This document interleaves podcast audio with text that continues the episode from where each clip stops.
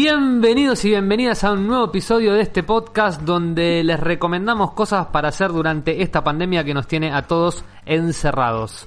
Mi nombre es Mariano y no podría llevar adelante esta tarea solo, así que les voy a presentar a quienes se encuentran acompañándome. Eh, Tano, ¿cómo estás? ¿Cómo andan, amigas, amigos de NeoGamers? Muy contento de estar de nuevo en esta mesa. Fabio, ¿cómo andas?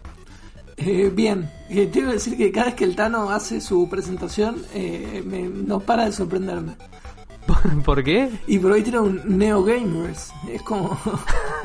Es que yo lo mío es pura vocación de servicio para la comunidad. Me encanta, me encanta. Hoy tengo el agrado de presentar a un nuevo integrante de este equipazo, el señor Manu. Manu, ¿cómo estás? ¿Qué tal, queridos? ¿Cómo les va? Muchas gracias por, por darme la bienvenida a esta hermosa comunidad NeoGamers. Qué bueno, qué bueno que estés con nosotros. Y por último, pero no de última, está el señor Luciano Lucho. ¿Cómo andas? Buenas, buenas, ¿cómo están? Yo estoy acá desde Chacharramendi, provincia de La Pampa. eh, muy ansioso por comentar eh, un juego y bueno, eh, comentarles que el Tano sigue perdiendo a Age of Empires eh, como es habitual. Y, y bueno, nada. Eso es mentira. estamos. Eso es mentira. No juego Age of Empires hace tres semanas, básicamente. En realidad nunca jugaste.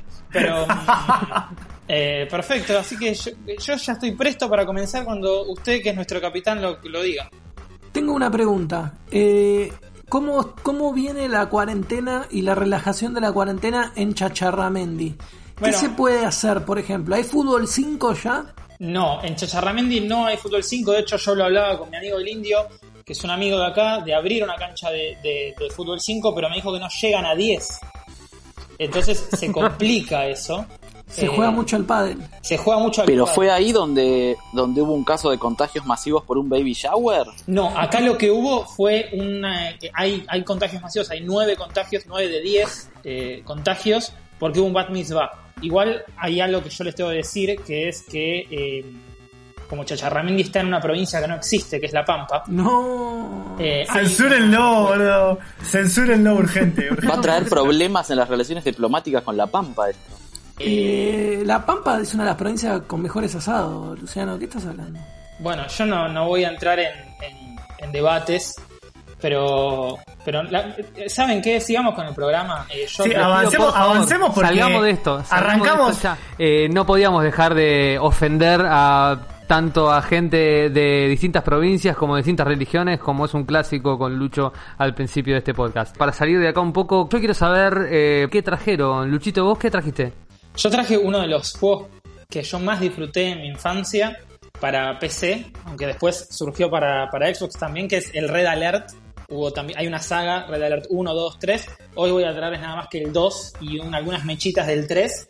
Eh, así que básicamente traje ese juego, que es uno de los mejores juegos eh, por fuera de Age of Empires de, de, de estrategia para PC. El Command and Conquer Red Alert, juegazo. ¿Y vos, Fabito, qué trajiste? Bueno, vieron, esta semana hubo como una movida así un poco importante porque HBO y Zack Snyder confirmaron que eh, para la nueva plataforma que va a lanzar HBO con Warner, que es HBO Max, finalmente va a existir ese famoso eh, Snyder Cut de la Liga de la Justicia. Entonces, vamos a hablar un poco de qué es eso, de qué significa, pero me pareció interesante como contar qué quiere decir un corte de director, digamos, qué es un corte de director, cómo es, y eh, además eh, mencionar alguna que otra película así muy importante que también fue famosa por tener un corte de director. Dos preguntas Bien. tengo para vos. ¿El corte director es como la marucha que se la queda al carnicero? Eso te lo respondo mejor en la columna. Me encanta, me encanta, me encanta. Y Manu, ¿vos qué trajiste? Bueno, la idea es sumar un poco alguna columna que tenga que ver con lecturas, eh, o sea, literatura, cómics. Y tengo una especie de multiple choice, o sea, tengo tres opciones que traje hoy y quería que ustedes elijan cuál les parece que es la, la mejor para que trate o para que desarrolle más adelante. La primera opción es un libro que se llama Sexo, Identidad y Hermafroditas en el Mundo Ibérico, entre el 1500 y el 1800. Tengo otra opción que es la reforma educativa en Austria. Y finalmente tengo una tercera opción que se llama Slugfest la contienda épica entre Marvel y DC por dentro. Alguna de esas tres opciones vamos a tratar más adelante. Me encantó. Solo quiero adelantar que soy eh, muy fanático de la reforma educativa. A mí la primera opción me parece irreproducible, pero la primera opción me llamó la atención. ¿eh? ¿Qué nivel de especificidad? Es un libro específico. Yo quiero, yo quiero Marvel y DC, pero bueno, yo les voy a hablar de, no sé si se acuerdan cuando hablé en aquel episodio de videojuegos y arte, bueno, un paso más ahí voy a hacer y voy a contarles la historia de otro juego que se acerca un poquito más a, hacer un tipo de arte entre, entre las demás artes. Así que eh, les voy a contar de un juego muy especial, para mí por lo menos. Tano, ¿vos qué trajiste? Bueno, yo les traje ni más ni menos que una cápsula del tiempo para aquellos que hayan nacido antes del año 1998. Les traigo el juego, cómic y algo más de Cadillacs and Dinosaurs, Cadillacs y dinosaurios. ¿Les suena? Bueno, vamos a hablar varias cosas acerca de este cómic eh, y lo que generó. Era muy fan. Sí, mucho. El dibujito, el juego, todo, todo, todo, todo. muy fan. Magic. Es cierto, es cierto, muy. Es así cierto, es, así mano. Bueno, ahí viene, viene, el disparador viene por ese lado también. Me encanta, me encanta. Bueno, realizada esta presentación, no tengo más que decirles que se ajusten los auriculares, que suban el volumen si no los tienen puestos y se preparen porque arranca un nuevo episodio de Cuarentena Neogamers.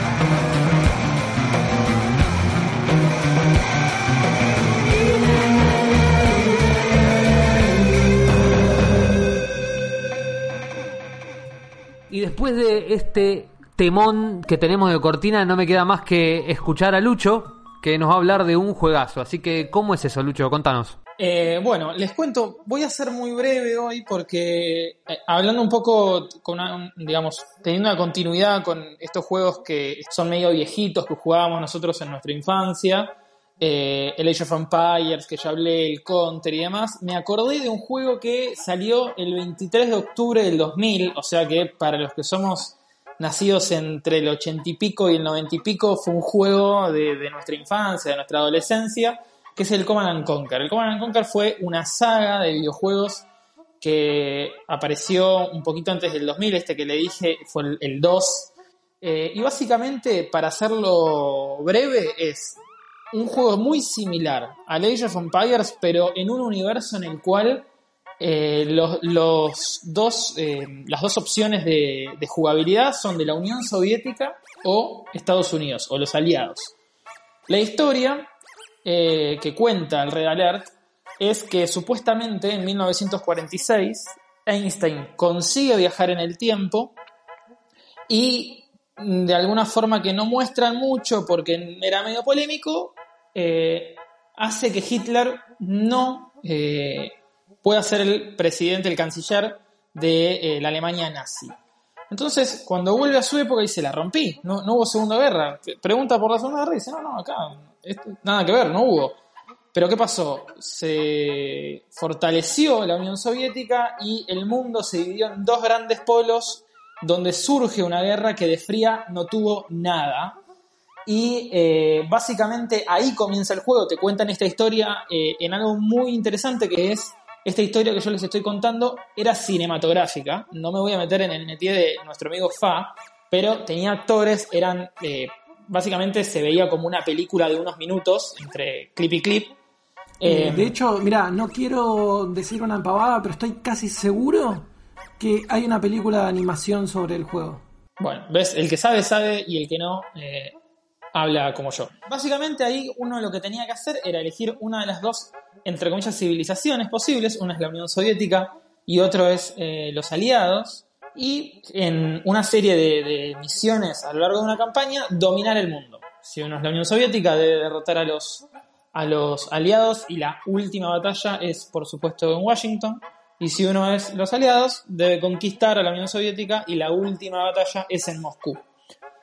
El juego la rompió, la rompió totalmente. Eh, Yo estuve investigando y en todo lo que en ese momento eran revistas de, de videojuegos, tuvo prácticamente entre 90% de aceptación, 4 sobre 5, digo, en diferentes, en diferentes análisis que, que le hicieron diferentes revistas, la rompió toda. El juego tiene una gran banda sonora que, que acompañaba y lo que surgió, lo que, lo surge después de un gran juego, que es, es bueno, queremos el 3.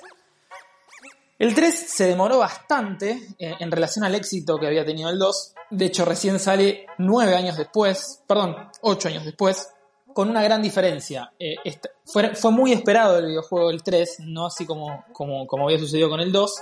Y salió para muchísimas plataformas. Salió para, para compu, por supuesto, para Xbox 360, para Play 3 y para MacOS. Para el sistema operativo que usa el perdedor de Age of Empires, es decir, a.k.a. el Tano. Y no fue tan exitoso, aunque la verdad para mí es un gran juego. La historia le hace un guiño al 2, en el cual, si ustedes recuerdan que Einstein viaja en el tiempo y, la mar en coche, lo que sucede acá es que alguien viaja inclusive un poco más atrás cuando Einstein era bebé, lo hace chorizo y lo que sucede es que entonces Einstein nunca viajó a matar a Hitler y lo que se suponía que era una victoria nazi porque no iban a matar a Hitler, en realidad lo que termina haciendo es haciendo surgir un tercer protagonista en la historia que es, digamos, el nombre es Imperio del Sol Naciente, nunca te dan a entender que es Japón, pero básicamente la historia se repite en lo que le estoy diciendo, pero surge un tercer protagonista que ustedes pueden elegir que es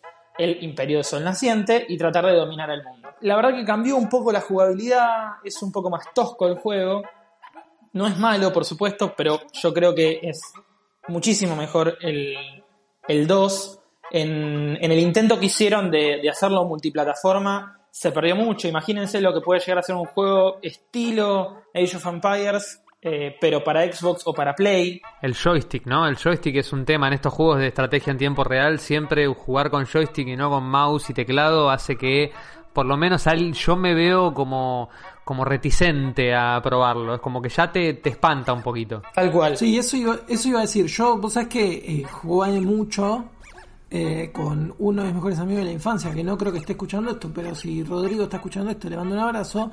Jugábamos mucho en su casa al eh, el Red Alert, al Retaliation, que Juegazo. era como el... Es una expansión. Exacto, la expansión del Red Alert de, no me acuerdo si del 1 o del 2 Del 2. que era para Play 1.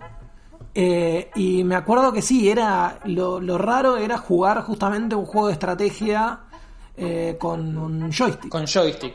Se pierde mucha jugabilidad, de hecho eh, es un poco lo que, lo que se reclama digo, con las consolas actuales, específicamente con Xbox, que, que es de Microsoft, cómo no, no se puede jugar determinados juegos como el Age, sin ir más lejos, eh, un juego que, hablamos un montón, cuando les sobra eh, procesador a las, a las máquinas nuevas. Y en realidad es que no quieren jugar, no quieren permitir que se jueguen en consolas con teclado y mouse, pero con joystick es imposible. Y, y no solamente imposible, sino que es horrible jugar un juego así con joystick. Ya están habilitando la utilización de mouse y teclado en las consolas nuevas, ¿eh? Ya se empezó a abrir ese. Y es esa que no les queda otra, no les queda otra. Y bueno, básicamente no, no voy a hablar mucho más. Si consiguen el 2 y el 3 que son de los mejorcitos, em, yo se los recomiendo, bájenselos, es un muy buen juego para, para esta cuarentena y, y tal vez quien les dice es una premonición de cómo va a terminar esta pandemia mundial. Y los dejo con este comentario súper tranquilizador. No tan tranquilizador como que ni Red Alert 1 ni Red Alert 2 se pueden conseguir en Steam ni en ninguna tienda que esté vigente en este momento.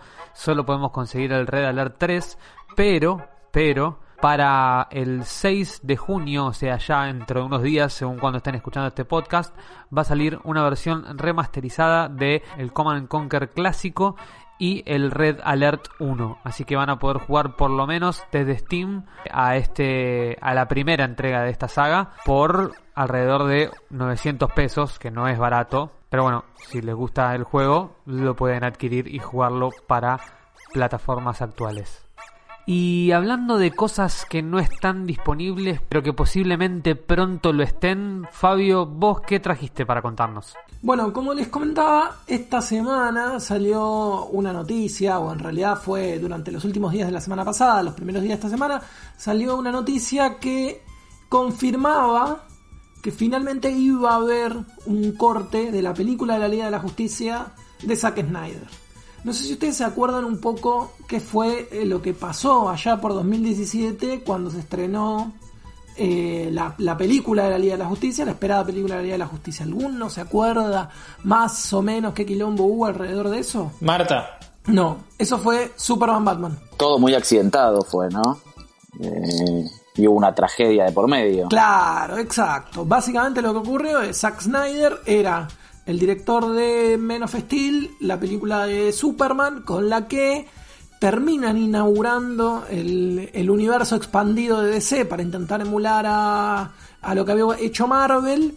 Después viene Batman v Superman, y le dan luz verde para hacer la película de la Liga de la Justicia. En Batman vs. Superman ya habían presentado no solo a Batman, que era el Batman de Ben Affleck, sino también a el personaje de Wonder Woman, a Gal Gadot y un poco esta cuestión de qué era lo que iba a pasar como villano de la liga, presagiando a Darkseid y todo lo que tiene que ver con la trama de eh, Apocalypse. Que, si se acuerdan, hace algunos podcasts, cuando hablamos de las películas animadas de DC, un poco charlamos sobre esto, sobre cómo hace un tiempito DC viene posicionando a Darkseid como ese villano grande al que cada tanto tienen que, enfrentar. Bueno, y eso era lo que iba a pasar en la Liga de la Justicia. Lo que ocurrió es que la película se filmó, pero en el medio, el rodaje casi terminado, Zack Snyder sufre una tragedia familiar muy importante, se suicida a su hija, entonces se, termina, digamos, eh, alejando de la producción de la película, se termina tomando un tiempo, él con su esposa, que era la, la productora también de, la película, que es la productora de la mayoría de sus películas. Y DC dice, bueno, che, tengo que terminar esto. Y lo van a buscar a Josh Whedon. Josh Whedon, el creador de Buffy, el creador de Ángel, el creador de Dollhouse y el que había sido también como el arquitecto de alguna manera junto a Kevin Feige de todo lo que tenía que ver con Avengers dentro de eh, el universo expandido de Marvel de las películas. Y recala entonces en DC. Refilman algunas partes, modifican algunas cosas y la película se estrena. Es una vergüenza. Calculo que no debe haber nadie acá que la haya visto que le pueda parecer buena, porque la película realmente es mala, mala con ganas. Ah, yo me acuerdo mucho que fui al cine muy contento, con muchas ganas de verla y salí pero con un enojo, sobre todo salí muy enojado con lo que habían hecho con Flash, convirtiéndolo en un Power Ranger, me pareció una cosa espantosa. Lavate la boca antes de hablar de los Power Rangers igual, ¿eh? Pero dale, No, todo bien, sí, pero era un Power Ranger de los sí, malos. Yo, yo, también, yo también resentí ese mensaje, ¿eh? eh la verdad me Pero bueno, tenía algunos momentos. Eh, la cosa es que, bueno, la película no anduvo bien, fue un fracaso, terminó más o menos pagando los platos, o sea, no, no es que no fue ni un fracaso absoluto, pero digamos que no fue lo que uno pensaría que debería haber sido y casi que sepultó el, el universo expandido de DC. De hecho, DC lo que hizo de Justice League en adelante son películas más aisladas, ¿no? Como con la película de Aquaman cierra un poquito en Aquaman, la película de Shazam cierra un poquito en Shazam, lo mismo ahora con la película de Harley Quinn y dejaron de tener esta intención de construir como una narrativa más transversal entre todas las películas y desarrollar un universo creativo. Bueno, cuestión que se termina la película, se estrena, es un fracaso y empieza a haber todo un movimiento en redes sociales diciendo, che, loco, para si este tipo había filmado casi la totalidad de la película, ¿por qué no respetan su visión? ¿Por qué no dejan que haga su película? Y zaraza, zaraza. Y se crea, sobre todo durante 2019, un movimiento muy fuerte de troleo en redes sociales, que era un hashtag que se llamaba Release the Snyder Cut, como, como liberen el corte de Zack Snyder. Bueno, eso genera una campaña en redes sociales, hay como un evento así muy famoso que es que un fulano puso plata para que un avión llevara el mensaje por el medio de la Comic Con de San Diego, como cosas así medio delirantes. Y no se termina de saber muy bien si es que esto generó el corte o en realidad Warner dijo, che, hay gente que lo quiere ver, me van a dar plata, hagámoslo. La cuestión es que le dieron luz verde al proyecto y al parecer se va a liberar. Todo indica que como miniserie, el corte de Zack Snyder en la plataforma de HBO Max el año que viene cuando se estrene y de hecho le asignaron una cosa así entre 30 y 40 palos verdes para que pudieran hacer efectos visuales y terminar algunas escenas, porque lo que pasa con este tipo de películas es que como tienen mucho BFX, efectos especiales, eh, si bien la película está filmada e incluso puede estar montada, hay todo un trabajo final de postproducción de la película que no se hace sobre todo lo que se filma, sino que se hace solo sobre aquello que después se va a, a terminar viendo. Ahora bien, la pregunta que uno debería hacerse es, ¿qué significa un corte de director? O sea, ¿qué piensan ustedes que es un corte de director? No tengo idea. ¿Puedo arriesgar? Por supuesto. Yo imagino que cuando filmas una película, filmas un montón. Es como cuando te sentás a escribir un trabajo práctico. ¿Y qué haces? Bueno, agarras un montón de información eh, y empezás a escribir, escribir, escribir. O sea, armás 10 páginas. Y cuando ves que te piden 5, cortás, cortás, cortás. Eh, cuando lo hacen entre 5, queda un Frankenstein que no se sabe quién puso tal cosa. O sea, el, estilo de la redacción impregna las partes y entonces queda como un Frankenstein horrible.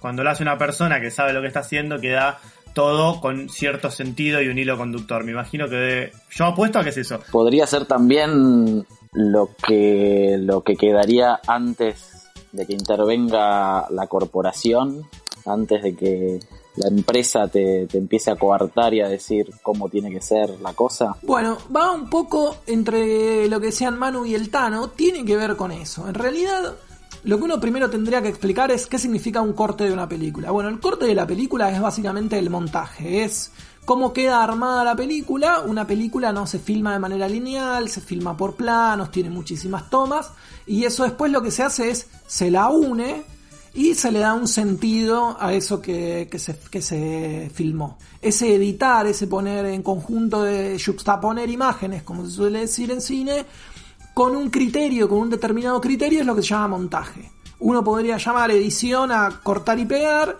y montaje a lo que ya no es cortar y pegar, sino cortar y pegar, pero con un criterio, con una idea, con un sentido. Ahora bien, en el cine industrial, que es en la mayoría de las películas que nos llegan a nosotros en cine, el montaje final no lo tiene el director, sino que lo tiene la compañía productora. El director forma parte solo de en una parte en la preproducción, durante todo el rodaje, durante toda la filmación, y después lo que hace es ser una suerte de consultor y de aparecer un poquito en la postproducción. Pero no es generalmente quien edita la película, sino que quien edita la película es un montajista que o trabaja con el director o trabaja para el estudio, generalmente salvo en las películas de los grandes autores, como uno podría decir, no qué sé yo, Scorsese o Tarantino, por poner un nombre así bien mainstream, el resto de las películas son editores de, de los propios estudios, de la propia compañía. Entonces el director no termina teniendo el control creativo absoluto de cómo se va a ver la película hacia el final. Y lo más interesante de esto es que uno pensaría que general que es al revés, que generalmente el director tiene el control creativo de la película y cuando no lo tiene se desatan estos quilombos como pasó con Zack Snyder. Pero en realidad no. En realidad, en la mayoría de las películas que uno ve, que son películas industriales, el control del montaje y el control del corte final de cómo se ve esa película lo termina teniendo la compañía productora. Esto es sumamente distinto en lo que en otro tipo de cines, que es como se suele llamar mal llamado, si se quiere, cine de autor, pero en otros tipos de industrias, como por ejemplo, no sé, en Argentina, como pasa mucho en Europa, donde el director está involucrado en todo el proceso de producción. Generalmente es quien escribe la película, la dirige y después también forma parte de, del montaje y termina teniendo el control creativo del montaje. Pero en un cine industrial son muy pocos los casos en los cuales el director tiene el control final sobre la obra. Y ahí es donde aparece el estudio y la compañía. ¿Qué pasa? Hay casos muy paradigmáticos donde esto termina siendo un poquito un quilombo o termina siendo un problema. Bueno, es el caso de Justice League.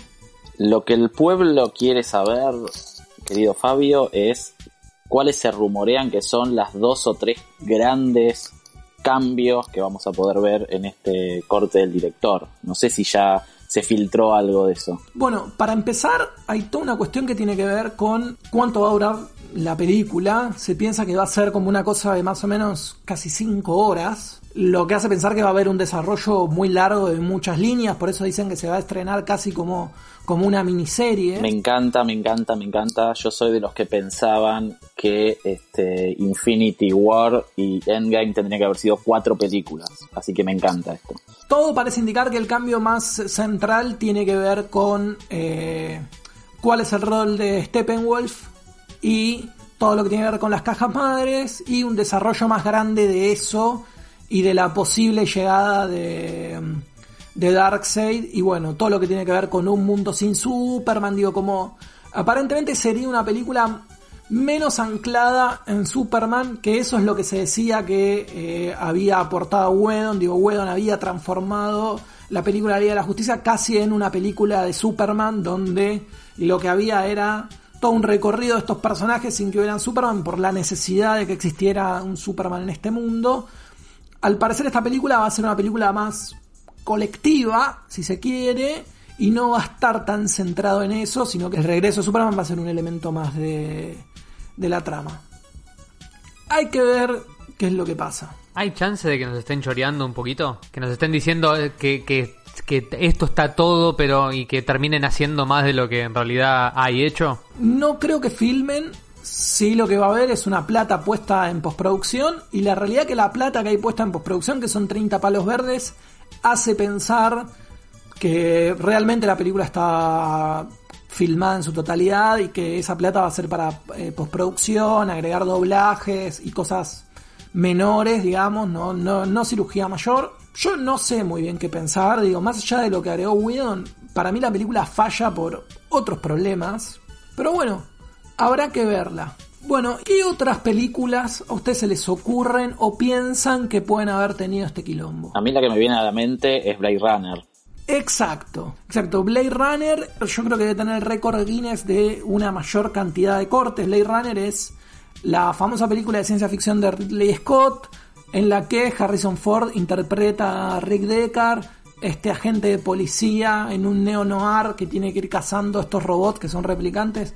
No vamos a explicar qué es Blade Runner, si no la vieron, véanla ya, porque debe ser la mejor película cyberpunk de la, de la historia del cine y una de las mejores obras cyberpunk que existe. Pero vean el, el director Scott. Bueno, ahí es donde aparece la discusión, que es, che, cuando uno vio Blade Runner, ¿qué corte de Blade Runner viste? Y uno tiene el corte original, que es el famoso corte de las voces en off. Además hubo un corte eh, internacional que tenía algunas escenas de violencia más, que también tenía la voz en off. Hubo un corte para televisión que duraba penitas un poquito menos, que censuraba algunas escenas, que también tenía la voz en off. Después está el corte de director, que es el corte en el cual ya no tiene la voz en off. Y lo que hace Ridley Scott es cambiar el final. No utiliza esas famosas tomas que le roba el resplandor de Kubrick del helicóptero y de unos personajes yéndose en un auto, para no spoilear, sino que termina un poquito antes. Pero, además hubo en 2007 otro Director's Cut que se llama Final Cut, que es ahora sí el corte en el que Scott dijo, che, tuve todo el control creativo para poder hacer la película y de hecho encontraron negativo, lo rescanearon, hicieron una película no solo remasterizada, sino que le agregaron efectos visuales, o sea, mucho más prolijo. Y eso salió en el box set final de DVDs, que además tiene un documental que es increíble, que se llama Dangerous Days, que es sobre todo el rodaje de, de Blade Runner. Eh, así que si pueden, hay una edición en Blu-ray y en DVD que tiene todos estos cortes. Eh, yo una vuelta hice un regalo, le regalé eso a mi, amigo Mariano, que nos debe estar escuchando, que además venía con el, con el autito de Rick Deckard, así que es interesante para ver cómo funciona por ahí, pero hay más películas que tuvieron este problema. Por ejemplo, Robocop. La versión original de Robocop del 87 de Paul Verhoeven tenía una secuencia muy pequeña sobre la muerte de eh, Murphy, nuestro querido oficial Murphy, que moría baleado, asesinado antes de convertirse en el policía. ¿Qué pasó? Le sacaron aproximadamente 10 minutos de una escena que era muy violenta y que mostraba de manera muy, eh, por llamarlo de alguna manera, explícita cómo era eh, la muerte del protagonista.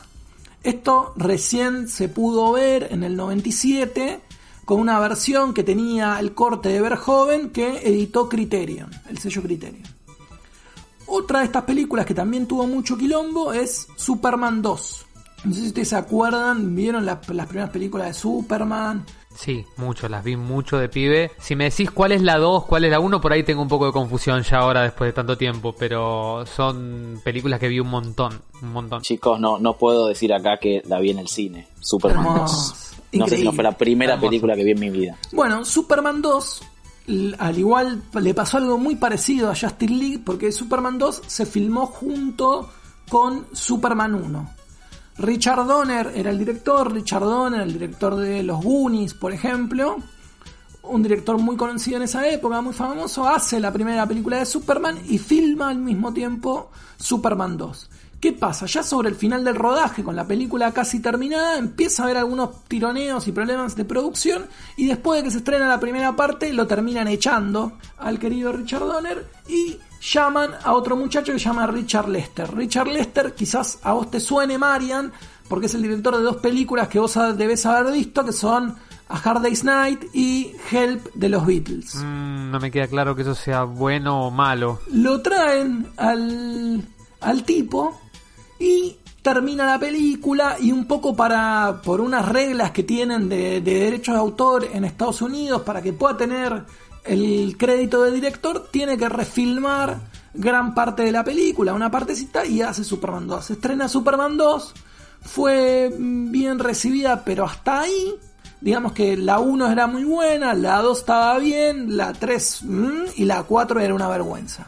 En el año 2000, más o menos, se empieza a rumorear esta idea de que estaba todo el material que había filmado Richard Donner. Y para el estreno de Superman Returns, Brian Singer había recuperado material original que había filmado Marlon Brando como Jor-El, como el padre de Clark Kent, ¿no? Como el padre de Kal-El, como el padre de Superman usa ese material en la inefable Superman Returns, que no estaba tan buena, era bastante una vergüenza, pero que era una secuela de la segunda película de Superman. Y aprovechan la salida y el estreno de Superman Returns y reeditan la película.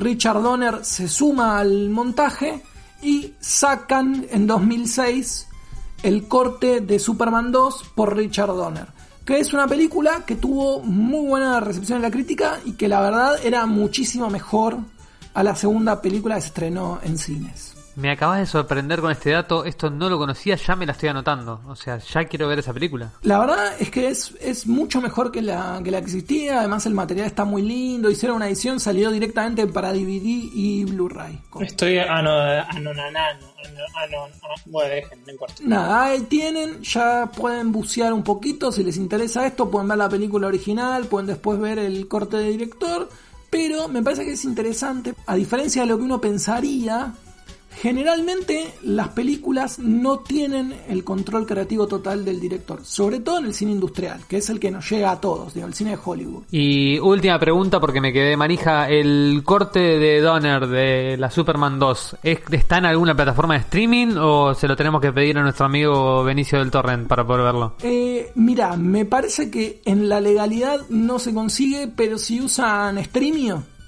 que es muy noble o van a la bahía pirata, lo encuentran con mucha facilidad. Ok, ok. Me gusta cuando le decís que es muy noble.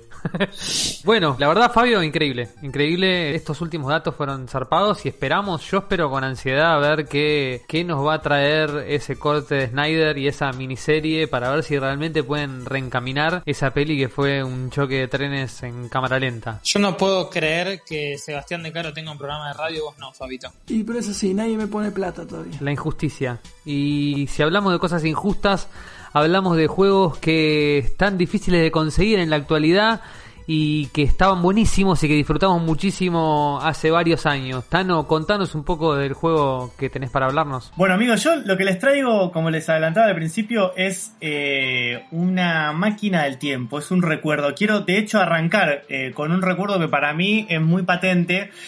Y es en el Sacoa de Mar del Plata, ubican el que está, es el Sacoa principal. No hay un Sacoa igual en todo el país. Eh, se entra, está en un subsuelo, es un gran sótano y se entra por eh, tanto por calle Rivadavia como por calle San Martín. Alguno de ustedes lo tiene que conocer, lo tiene que recordar. El último especial de Mar del Plata de Neogamers lo firmamos en ese saco. Pero claro, sí, exactamente. Es en ese Sacoa precisamente, Marian, eh, del que estamos hablando, donde transcurre este recuerdo tan dulce que les quiero contar de mi infancia. Y es exactamente bajar, me llevaba mi hermano mayor, y él me decía, bueno, toma, en ese momento vos tenías la, la tarjeta Sacoa VIP, le cargaba, no me acuerdo si, que no sé si eran 10 pesos o 50 pesos, pero ya era VIP con ese monto.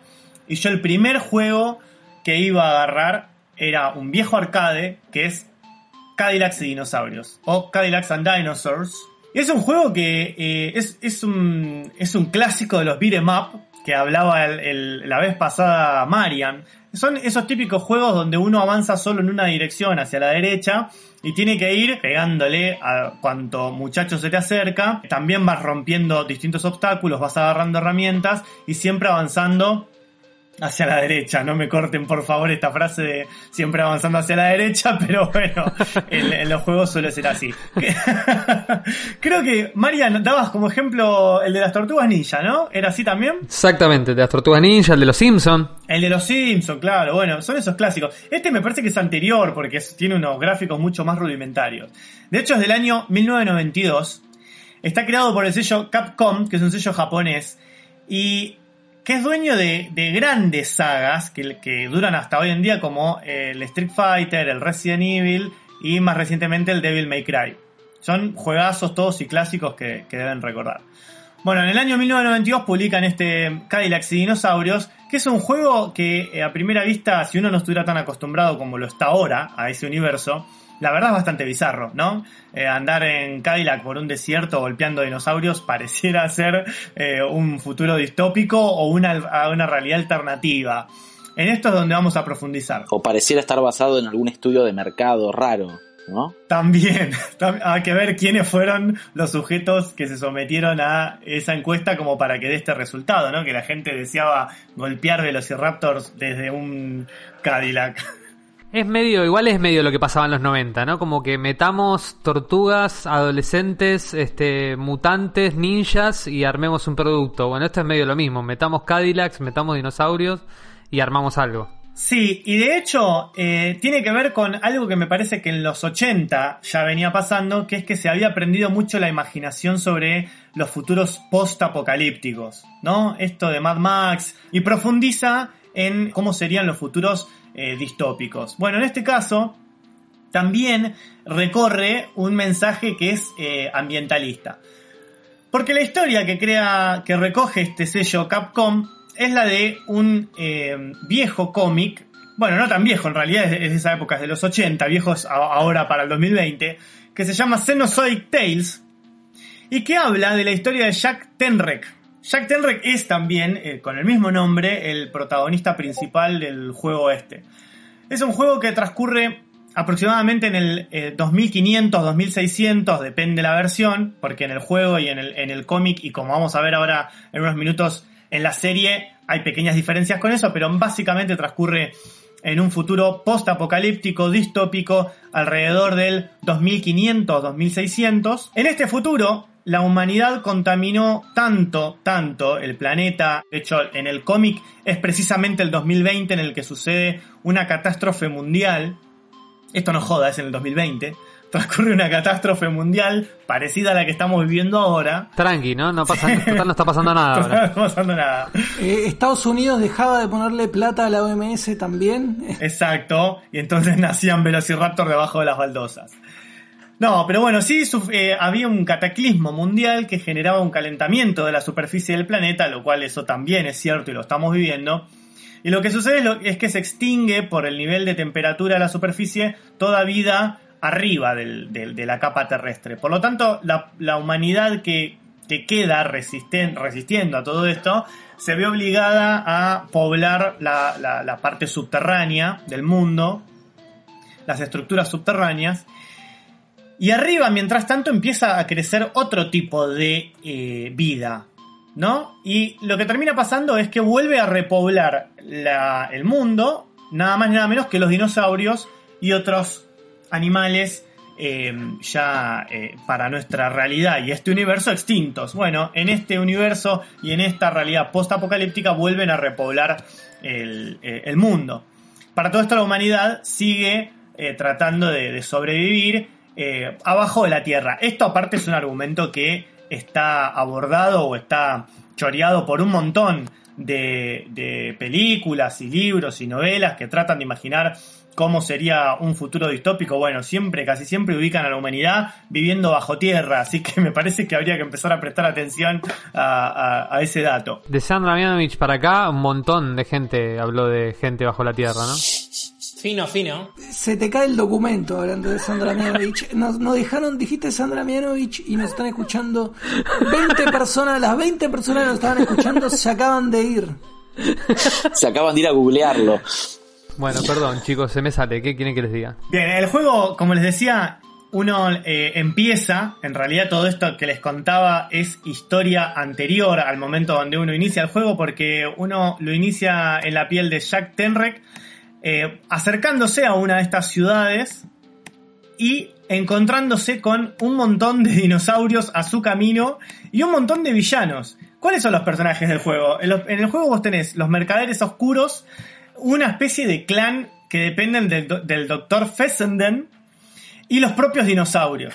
Son lo- lo- lo- los tres tipos de enemigos que uno se puede encontrar. Pero lo curioso, y que esto tiene también un relato, eh, eh, me parece interesante en el juego, es que los dinosaurios no son eh, el enemigo. El enemigo son los mercaderes oscuros y los secuaces del malvado Dr. Fessenden que hace experimentos entre los seres humanos y los reptiles. Pero los dinosaurios no, los dinosaurios solamente están de forma neutral. Y de hecho en el juego, ellos, el- los, los dinosaurios están con un color verde. Mientras están con color verde no van a molestar, no van a interferir. Pero si se ponen de color amarillo o rojo, pueden llegar a atacarte eh, a vos o a, lo- a los otros personajes. Bueno, básicamente a vos, porque el juego trata de destruirte, obviamente.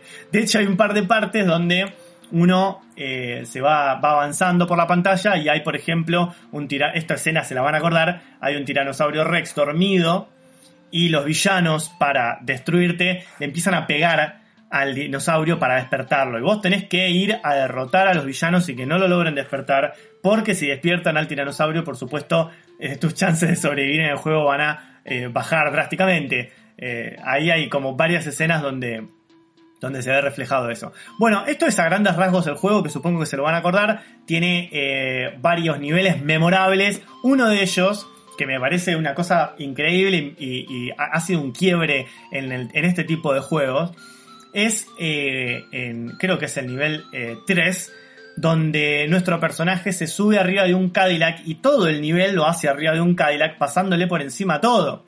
Y digo que es novedoso porque para este tipo de juegos, los beat'em up, eh, que por lo general uno iba caminando y golpeando enemigos, eh, el hecho de subirse arriba de un Cadillac y pasarle por encima todo, dinosaurios, villanos, eh, monstruos, mutantes, la verdad tenía, tenía su encanto. Ahora, estos días atrás, este juego, por supuesto, eh, como decía, está basado en el juego Xenozoic Tales. Nosotros el juego lo recordamos perfectamente, no así el, el cómic, que es algo por ahí más de culto, pero estos días atrás me entero que además de todo esto, sale una serie de dibujitos animados basado también en el, en el cómic eh, original de Mark Schultz, que lo escribe en los 80. Es una serie animada que salió en 1993 que consta de 13 capítulos, que también tiene un clarísimo mensaje ecológico, por supuesto que en una serie animada uno tiene la oportunidad de desarrollar un guion de una forma mucho más extensa que en un juego, o por lo menos en ese momento. Entonces queda mucho más claro. La- Los personajes hablan de balance natural, hablan de la intervención de, los seres humanos sobre su ecosistema, hablan de cómo, cómo el ser humano, eh, después de, de haber contaminado y destruido el planeta, vuelve a salir a la superficie. Y entonces los personajes tienen discusiones y se replantean qué partes de la tecnología vieja recuperar y cuáles no. hay también una discusión moral acerca de la manipulación de los dinosaurios o no, cosa que también está en el juego porque, como les decía, hacia el final uno descubre que los verdaderos enemigos y los verdaderos villanos del juego son los que manipulan a los dinosaurios contra otros seres humanos. Todo esto que está eh, por, debajo justamente y que subyace tanto al juego como a la serie, como al cómic, es lo que me parece eh, totalmente interesante para recuperar ahora. Me parece que uno con otra edad puede darle una mirada que quizás se le escapaba cuando, mm, cuando era más chico. Así que lo traía a la columna porque me parece súper interesante eh, para, para, volver a tomar en esta cuarentena, volver a jugarlo. Ahí, Marian, me gustaría ver eh, si vos descubriste alguna manera para jugarlo, porque yo estoy averiguando y al ser un arcade de la época del 90, me cuesta mucho encontrar una manera para, para volver a jugarlo. No sé qué encontraste. Cuando me dijiste que ibas a hablar de esto, dije, bueno, voy a buscar porque me manejé mal. Digo, yo lo jugué este verano en ese mismo Sacoa del que estás hablando. Y nada, es un juego que medio que se me había borrado de la cabeza y cuando lo jugué me acordé de todo este universo igual que vos. Así que me puse a buscar a ver si había alguna consola, algún, o si está en para PC. No está en ningún lado, o sea, no hubo una reedición para jugarlo en ninguna consola de nueva generación y no está para jugarlo legalmente en PC. Así que, como digo yo siempre, cuando te toca la cuestión de conservación cultural y para rememorar, lo único que queda es emularlo al juego. Lo único que vas a poder hacer es googlearlo, descargarlo y emularlo con el famosísimo MAME, que es el emulador de arcades eh, por excelencia. Se puede jugar con el MAME en cualquier PC de bajos recursos, podés, podés descargarlo y jugarlo, pero no salió ninguna, ni siquiera hay versiones nuevas del juego. Es como que la franquicia quedó congelada en, ese, en esa entrega y nada más. Lo que sí estuve viendo es que hay algunas versiones medio cuestionables en Android, que si tenés el teléfono las puedes descargar gratuitas y podés jugarlo del teléfono celular con un touch bastante incómodo, pero que podrías rememorarlo por lo menos si tenés ganas de probar un par de niveles, más allá de que va a ser bastante difícil de jugar, podés probarlo en el celular, pero no lo puedes conseguir de ninguna manera en ninguna de las tiendas oficiales por ahora, así que lo único que queda es la emulación, si quieren jugarlo con el mame van a poder jugarlo tranquilamente. Qué, qué locura, ¿no? ¿no? No poder recuperar alguna manera de jugar este juegazo. Yo te digo, eh, recién pensaba, bueno, eh, ni bien pueda, me voy a ir a un Sacoa, lo busco, tiene que estar todavía en alguno de los pocos Sacoas que debe quedar y, puedo jugarlo de nuevo. Pero ahí es donde se me replantea de nuevo eh, esta, este debate sobre la nueva normalidad. ¿Habrá Sacoa después de esto? ¿Se puede tocar, se puede tocar una manija que tocaron 30 personas antes en un Sacoa? Lo vas a poder jugar en el Tony Center de las Toninas. Por eso es tan importante que exista la República Federal de las Toninas. Creo que la pregunta es, ¿qué es un Sacoa ahora? O sea, es claramente eh, una tapadera para qué otra cosa, digamos. Ese es el, riesgo. claro. Bueno, ya no sabemos, no sabemos si van a existir este tipo de arcades para, para volver a jugar este tipo de juegos, así que por lo menos busquen la serie animada en YouTube, que para mí fue el gran descubrimiento de esta semana. Quiero aprovechar y agradecerle a mi amigo Martín Tincho Fingers, que fue quien me avivó de, esta serie, me pasó los links y gracias a, eso pude también eh, ver esos capítulos y me voló la cabeza y me hizo recordar el juego porque la historia es muy muy parecida, casi casi calcada a la misma y hasta los dibujos un poco tratan de imitar la, gráfica del juego, así que se los recomiendo. Ya que quizás no es tan fácil jugar el juego, podemos retomar la serie animada y desde ya que quien consiga el cómic es un cómic de culto buenísimo para ver, los dibujos están bárbaros y el guion, ya les digo, resulta súper interesante en un contexto como este que estamos viviendo, eh, revisar eh, este tipo de, dilemas filosóficos o morales que nos plantea este cómic. Eh, ¿Cuántos recuerdos a Magic Kids, no? Bueno, a mí me dejó muy loco el, el dato de que 13 capítulos, o sea, el Magic Kids nos quemó la cabeza repitiendo esos 13 capítulos durante cuánto tiempo. Porque a mí me parecía que era eterna la ¿Cuántas veces lo habrá pasado? Y la daban, eh, la daban todos los días. Todos los días, quiero decir, de lunes a domingo. Así que, y repetida cuatro, con cuatro repeticiones por día, en general, todas las series de Magic.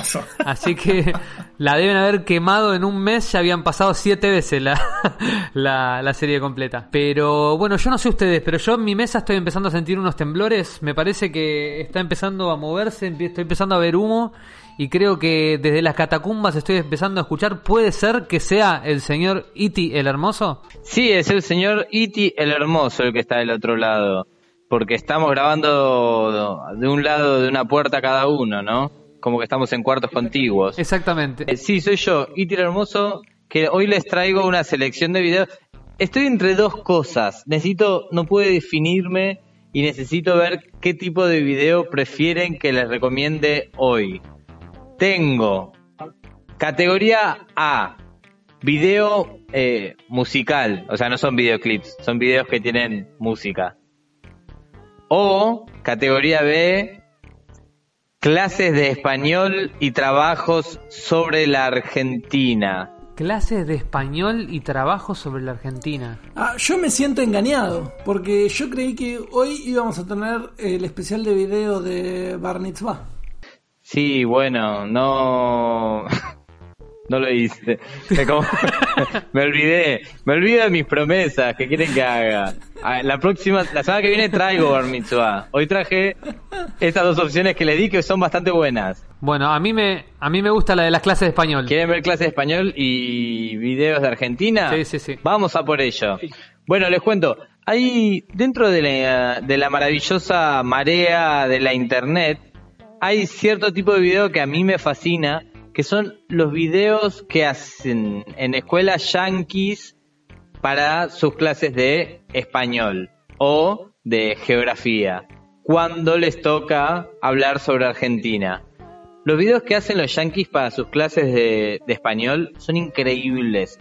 O sea, maneja un nivel de producción y de mal hablado de español que, que sí, o, o- o sea, no entiendo qué notas se sacan las personas que hacen estos videos porque hablan muy mal, realmente hablan muy mal. El, primero que les voy a, a recomendar es un clásico que supongo que habrán visto, eh, que se llama Ayúdame, entre paréntesis, yo tengo muchos quereceres, porque así habla la gente norteamericana.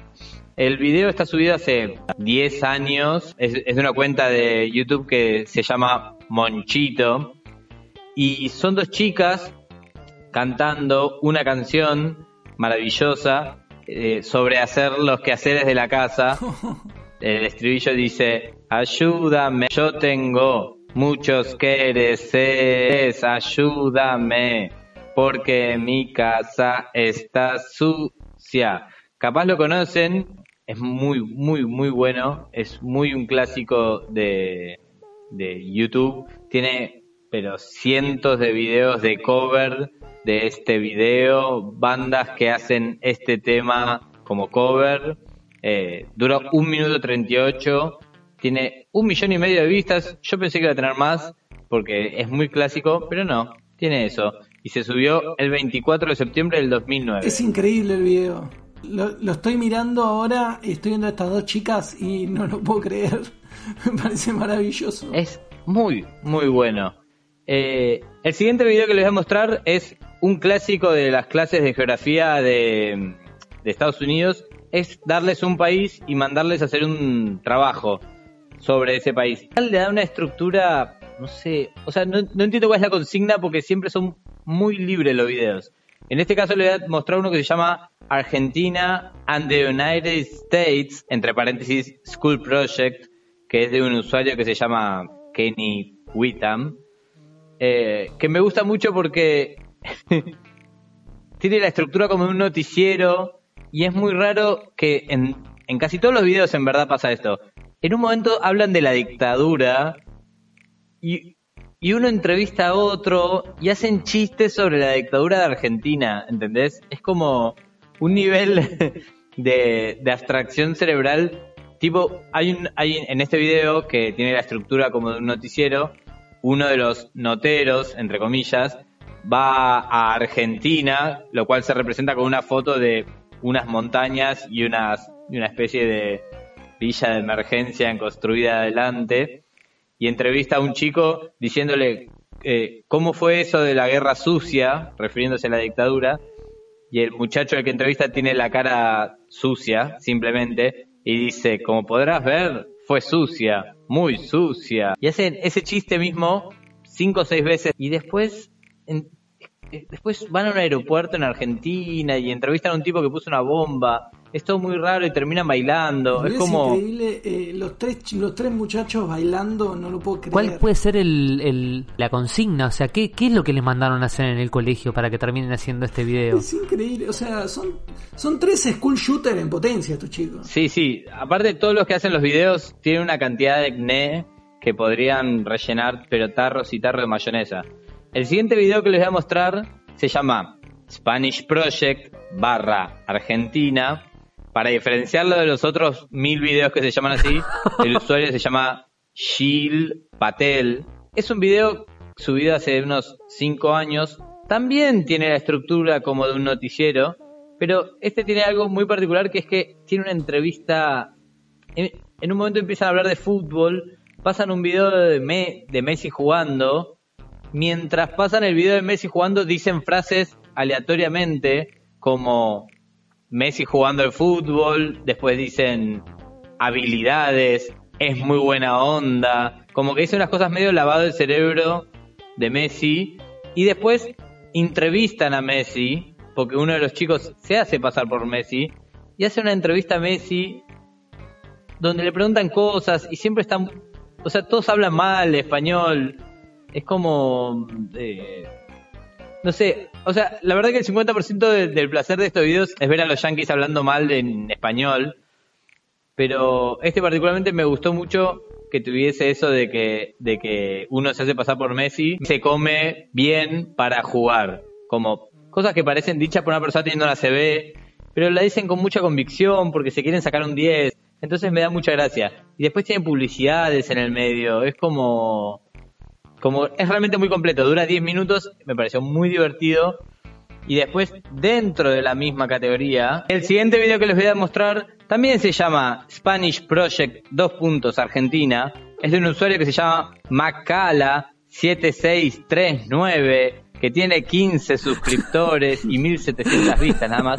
Y también una especie de entrevista de este chico haciendo su trabajo a otro que es hijo de desaparecidos, entiendo yo en la historia. O sea, son dos adolescentes yanquis diciendo frases para la clase de español. O sea, no deja de ser eso. Pero no sé por qué eligen el tópico dictadura en Argentina y eso lo hace tan raro. Tipo, hay un chabón mostrando una foto y dice, le dice, ¿sabes quién tiene tu hijo? Y dice, no lo sé, sospecho de junta militar. Y muestra un video, muestra un celular con tipo una imagen de Videla. Es como rarísimo, es realmente, son realmente muy raros, muy falopa ver estos videos. Em, yo tengo mucha debilidad porque no entiendo realmente qué visión tienen de nosotros los, los yankees, pero me fascina. Eh, y por último, les voy a dejar uno que también me gusta mucho, que se llama Possibly the Greatest Spanish Final Project Ever. Me costó mucho elegir cuál, me costó mucho decir esa frase, pero me costó mucho elegir qué video de, de clase de español a secas recomendar, eh, porque los otros yo creo que son como de, de geografía también, porque les dan para hablar de Argentina. Este video me gusta mucho, es de un usuario que se llama BuffRoy31 eh, y es, es un chico que simplemente va... Dura 6 minutos el video, podría durar mucho más porque realmente se hace eterno. Es el chico tratando de hablar español, dice una frase, va señalando cosas y diciendo, este es mi amigo, vive Río Grande, este supermercado, pagar cuenta. No sé por qué todos los, adolescentes yankees tienen tantos granos, pero tienen una piel zarpada, en granulada. Y no sé, este me gustó mucho realmente porque tiene cosas en el medio, o sea, parece muy normal, pero en el medio tiene cosas muy raras, como que hay pequeñas escenitas que son muy, muy extrañas y nada, lo disfruto mucho. Todos estos videos son muy recomendables, sobre todo si tienen la pasión por ver a yankees hablando mal en español como yo. Eh, se los recomiendo muchísimo. Así que espero que los puedan ver en sus casas. Algunos tienen millones de reproducciones, como este último que les pasé. Otros tienen mil. Así que nada, les hice un mix de videos conocidos para que puedan meterse en este mundo de lleno. Es, es increíble, tipo, el último es increíble. Es la, ca- El- la cara de este muchacho es maravillosa. El último, ya la imagen de presentación es impresionante. Es realmente impresionante. Aparte es como tipo un parece un sureño pero mal el chabón eh, queriendo hacerse el argentino me parece increíble. Sí, y aparte utiliza muchísimas locaciones, muchísimas. Tipo como que se tomó, no sé, realmente cinco o seis días de su vida para hacer este trabajo de mierda y está siempre muy contento, como que los padres le dan tipo pastillas para ir a estudiar español y en el medio hay pequeñas escenas que no tienen nada que ver con nada. Juega al piedra papel o tijera en un Walmart. Sí, juega al piedra, papel o tijera. En un momento su amigo hace el que se está dormido y él como que lo despierta y el otro grita y llora y corta, como que no hay ninguna frase en español ni siquiera. Es, es, es raro, es muy bueno. Yo lo hice, para mí se saca un 10. Si yo era el profesor de español de este pibe le pongo un 10. Yo le pondría una piña en la cara seguramente porque tiene una cara que me, que me irrita bastante. Pero sí. No, la violencia no. No, la violencia no, salvo que sea contra un norteamericano. Pero es- Norteamericano de blanco. todos los que recomendé, para, para mí el más raro, el más raro es el del proyecto español en el que un chico entrevista a otro y, a- y hablan de la dictadura. Me parece muy raro que unos yanquis digan, hagamos un trabajo sobre Argentina, ¿sobre qué hablamos? La dictadura. Sí, de una, como profundicemos a full en eso. Como me parece una locura, realmente. Sobre todo siendo un trabajo de español. O sea que, ¿por qué? O sea, no, no, no, realmente no tiene sentido. No tiene sentido. Dejé afuera a uno que me gusta mucho, pero porque solo son fotos y una voz en off. Pero que es un chico que se tiene que haber sacado un 2 en español, porque dice, eh, dice, los argentinos visten con cowboys. Se dicen guacos, para decir gaucho. El chabón quiere decir que, que los argentinos se visten como cowboys y que le decimos gauchos y dice guacos y dice se- y, y en un momento dice el deporte más conocido en Argentina es el fútbol seguido por escalar y dice otro deporte más que no tiene nada que ver con nada tipo y polo y decís ¿qué? ¿esa es tu investigación de Argentina? Es, es increíble y en un momento dice que el dulce de leche es una especie de guiso pero pero el video en sí no era bueno así que no lo recomiendo pero bueno, si se pone a investigar este submundo de videos en YouTube, para mí no, no hay video que, que mire de esto si no me haga reír. O sea, realmente todos me hacen reír. La gran pregunta es por qué los suben a YouTube, además, ¿no? ¿Por qué no llevarlos en un CD a la computadora del profesor y dejar que eso quede o se mande por mail? Pero ¿por qué subirlo a un canal de YouTube y dejar que eso quede público? La verdad que no tener vergüenza se llama. Y porque hay historial de videos de estos que se viralizan y la gente quiere ser famosa. Los yankees solo quieren ser famosos. Entiendo. Bueno, Iti, la verdad. Así que nada, espero que les haya gustado esta selección de videos. La otra selección que, que tenía era muy buena también. Pero bueno, ustedes eligieron esta. Tenés más material para la próxima. Nos dejas con la intriga de la próxima sección. Yo así que no hay problema. necesito, por favor, Misión prometer que iba a traer video de Bar Mitzvah. necesito, por favor, para la próxima eh, los videos de Barnes Va, porque necesito eh, renovar eh, la- Stock. el- el- lo que tengo, claro, el stock ahí. Necesito ver algo mejor que el bar de Ian. Sí, no, pero estás en las cavernas. Bueno, te voy a buscar. Te voy a buscar buenos videos, te voy a hacer una selección. Tengo tipo 30, 40 videos guardados. Voy a verlos y elegir Excelente. 30, 40.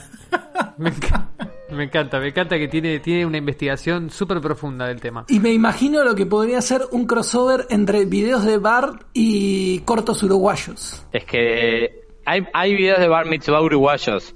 Hay dos, ponele. Narrados, narrados por gringos hablando en español. Eso. Todas las fusiones de videos en YouTube están. Al menos uno o dos videos encontrás de cualquier elemento que te parezca que no combina con otro elemento. Cualquiera. No, no- no puedo pensar un, un, un ejemplo que me parezca absurdo porque es ilimitado. Increíble, increíble. Bueno, como siempre, Iti, te agradecemos un montón esta columnaza.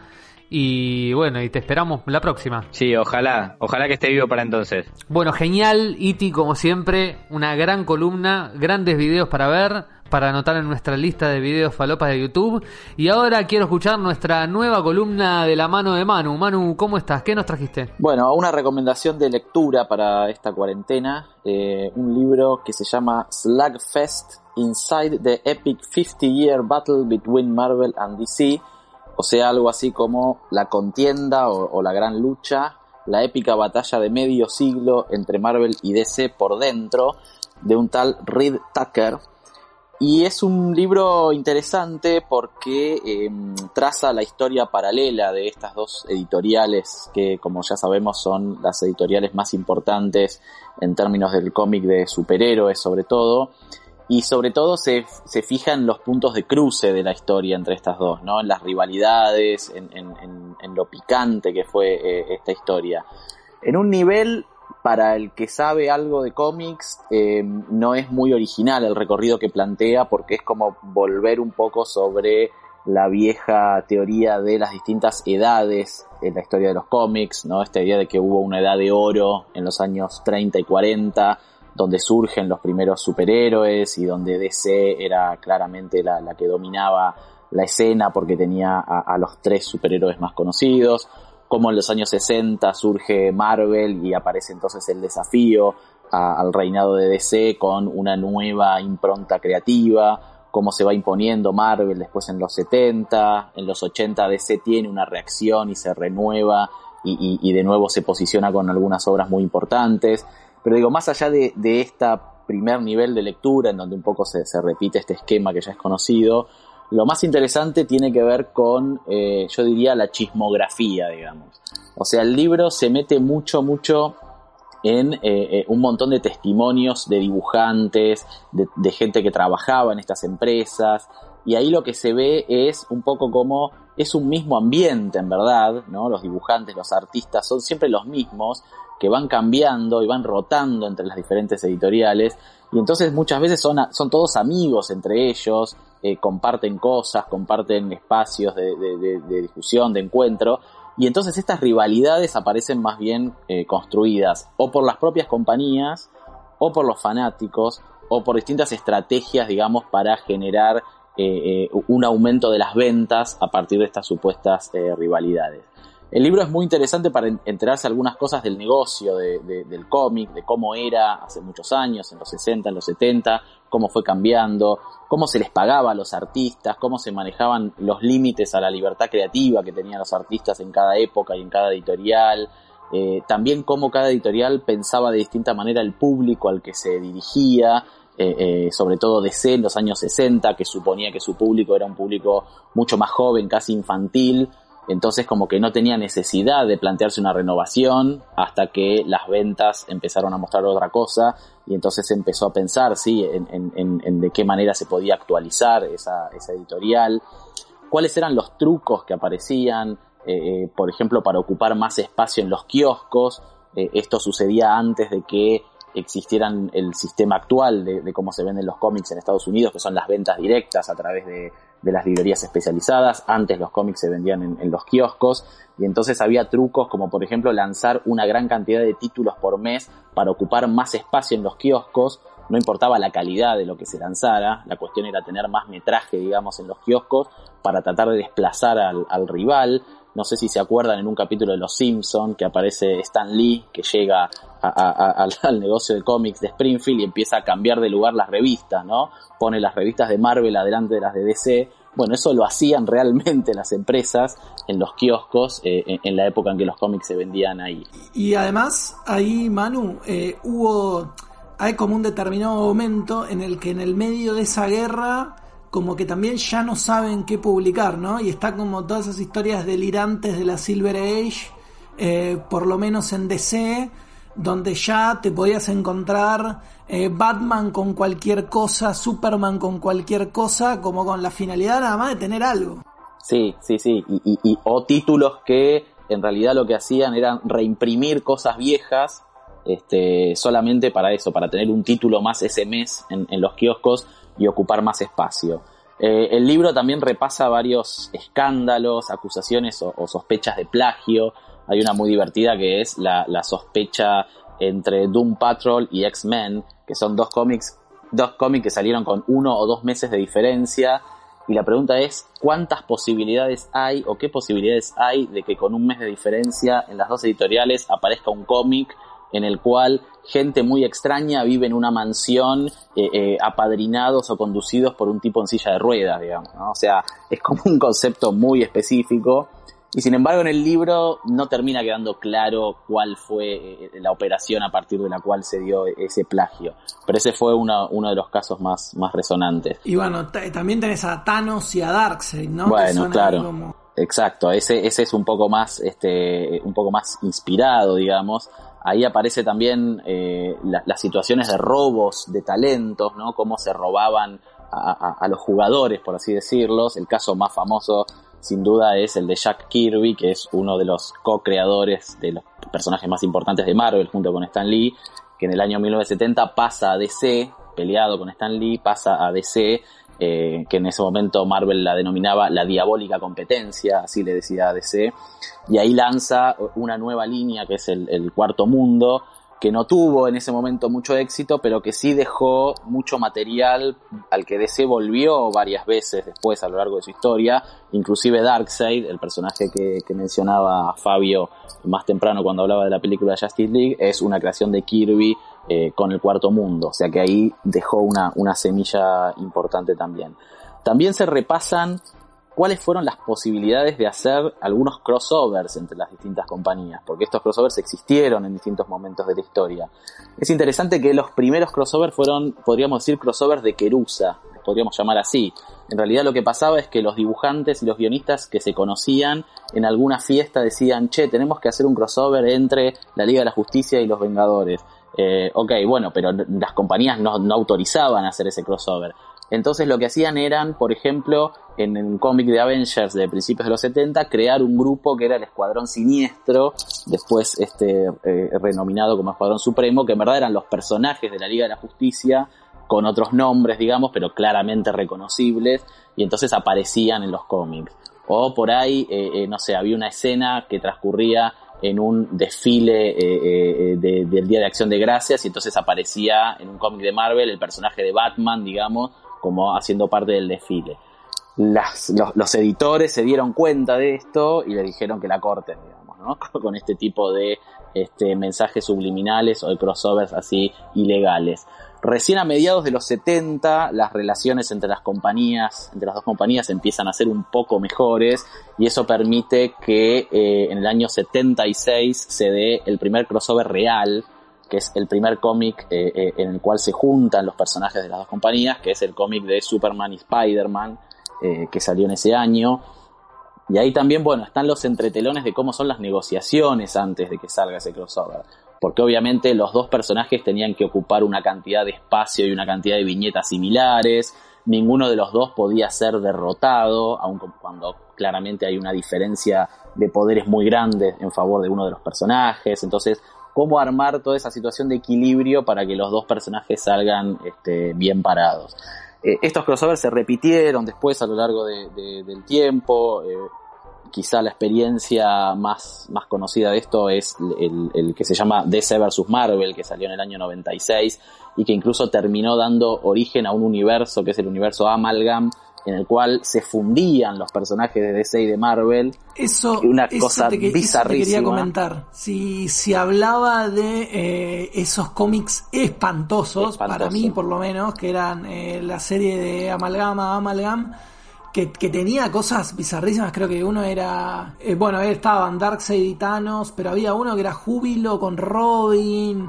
Era rarísimo. Eran malos, yo me, yo me acuerdo de volverme loco con... Carnage y el Joker. Sí, tratando de conseguir Dark Claw, Batman y Wolverine. Horrible. Una porquería. Horrible una todo, porquería. Horrible todo. El dibujo, pero aparte horrible el arte. Era realmente ni siquiera se valía la pena el, el, el, diseño. O sea, no había ninguna cuestión linda que te podías quedar. Yo creo que si revuelvo un poco mis revistas, algún amalgam debo tener todavía. Qué mala, qué mala, qué mala ya.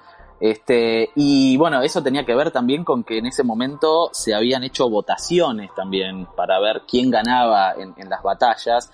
Y claro, era un momento, eh, un contexto ahí, la segunda mitad de los 90, donde dentro del mundo del cómic, eh, Marvel era como bastante más popular o vendía más que DC.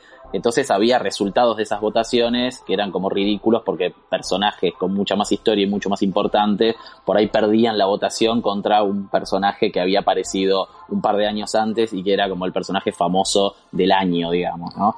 Pero bueno, se daban esas, esas situaciones ridículas. Era votación del público, ¿no? Si no me equivoco, o sea, mandaban por Sí, sí, sí, correo, sí. te Claro. que mandarlo por correo. Claro, claro. Porque Horrible. además es una de las es una de las peores épocas del cómic en en general, general. es- en los 90 es una cosa espantosa. Después en el año 2003 sí hubo un crossover entre eh, Justice League of America y Avengers que está bastante bien. Es el más decente. Es el más decente porque bueno, está en manos de, eh, de Busiek y Josh Pérez, que son dos, dos creadores, digamos, con trayectoria y, y- y con bastante talento. Y porque es un crossover que de alguna manera tenía algún sentido la historia, digamos. No es que estaba, la historia no estaba forzada por una maniobra comercial detrás, como era en el caso de, de.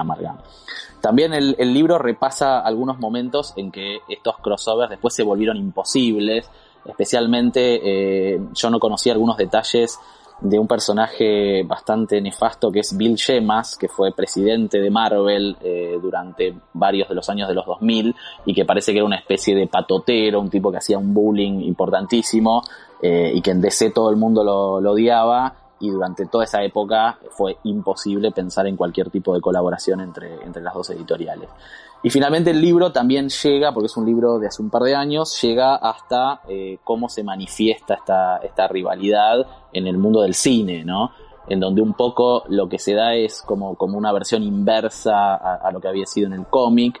En realidad DC históricamente siempre había tenido mucho mejor este, suerte y mucho mejor, eh, mejores productos a nivel eh, del cine que Marvel pero a partir de eh, surgimiento del universo Marvel en el 2008, esto parece que se da vuelta y entonces ahí es DC la que empieza a utilizar algunas estrategias de enfrentamiento. Se han visto algunos comentarios en conferencias de prensa, ¿no? Cuando se presentó la película El Escuadrón Suicida, que uno de los actores entraba diciendo fuck Marvel, digamos, ¿no? Como que empezaba así la conferencia de prensa. O sea, esas estrategias para generar eh, las disputas como una estrategia comercial para ganar este, visibilidad. Ahí queda claro entonces que eh, esa grieta en verdad es la que impulsa el negocio, por decirlo de alguna manera. Bueno, este libro entonces es, es bastante interesante, sobre todo es interesante que en, en Amazon se consigue en, su versión para Kindle a solamente 4 dólares, o sea que es bastante accesible. Y lo último para decir sería que el año pasado, a fines del año pasado, eh, hubo algunas noticias de que los hermanos Russo, eh, los directores de las películas del Capitán América, de las dos últimas películas de Avengers, habían anunciado que iban a hacer una serie de documentales a partir de este libro. Lo iban a utilizar como la base para hacer una serie de documentales sobre esta rivalidad entre Marvel y DC. Yo no volví a escuchar más nada de esto eh, este año. Me parece que los hermanos Russo ahora se están dedicando a hacer un programa en Instagram sobre pizza y películas clásicas. O sea, me parece que se fueron para otro lado. Pero bueno, está esta idea, quizá en algún momento se reflote entonces la posibilidad de verlo como un documental esto también. Manu, ¿está, ¿está en castellano para tenerlo o solamente en inglés? No, solamente en inglés se consigue. No hay una versión en castellano aún. No, No, sabemos si va no. a salir. Ok. No, aún no. ¿De qué año es más o menos, sabes? Es del 2017. Ah, ok. Es bastante, es bastante nuevito, sí, sí. No puedo creer actual. que cueste 4 dólares. 4 dólares. O sea, siento que este podcast da consejos de precios cuidados. Me Y somos gusta. como la lista de Lázaro y Nerd. Moreno, Moreno. Somos el Guillermo Moreno. Estamos ahí, estamos ahí recomendando siempre baratito, baratito. Manu, la verdad, increíble lo que trajiste, muy interesante. Me hizo recordar a Amalgam. Ahora voy a descargar a ver si después le puedo mandar alguna fotito de mis, de mis, este, de mi colección de historietas horribles. y Lo voy a buscar el libro, porque no lo, no lo tenía. Es- está bueno, es interesante, sí, sí, sí, sí. Y bueno, y yo les quiero contar, quiero retomar un poco mi columna de hace un par de episodios con esto de los videojuegos y cómo se van acercando poco a poco a un estilo de arte. Y quiero hablarle un poco de eso, de un videojuego que, que se los voy a recomendar, que lo van a poder jugar y que está basado justamente en cuestionar a los videojuegos como concepto. La historia de este juego nace por el 2009 más o menos, no es tan viejo como verán. Eh, un muchacho, un joven estudiante de la Escuela de Cine de la Universidad del Sur de California, dudaba si realmente estaba estudiando la carrera que quería. Digo, si nos ponemos a pensar, yo por lo menos me lo cuestioné bastante en varios momentos y sobre todo a la tierna edad de 19 años que era lo que tenía este pibe. Este pibe se llama David Redden y había decidido estudiar cine porque le apasionaba contar historias.